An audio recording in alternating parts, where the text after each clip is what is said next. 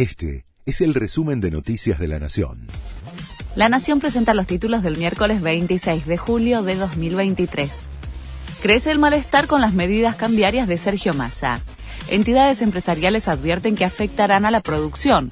La Unión Industrial y el Foro de Convergencia Empresarial y la Asociación Empresaria Argentina emitieron duros comunicados contra la suba de los impuestos a las importaciones.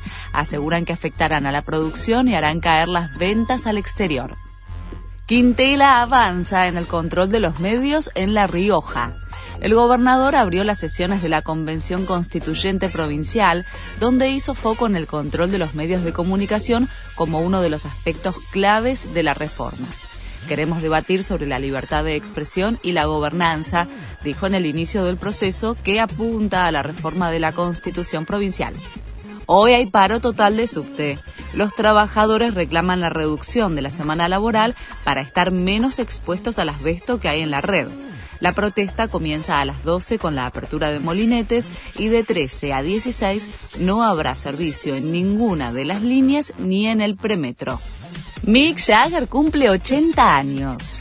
El cantante de los Rolling Stones tiene previsto un gran festejo. Según informa la prensa británica, invitó a 300 personas, entre las que figuran obviamente sus compañeros de la banda, junto a otros colegas famosos, para celebrar en un jardín histórico cerca del río Támesis en Londres.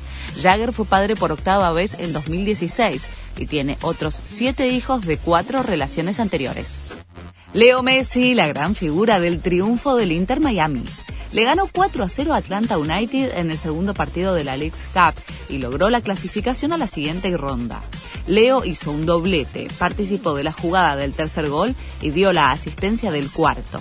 Miami está rendido a sus pies. Este fue el resumen de Noticias de la Nación.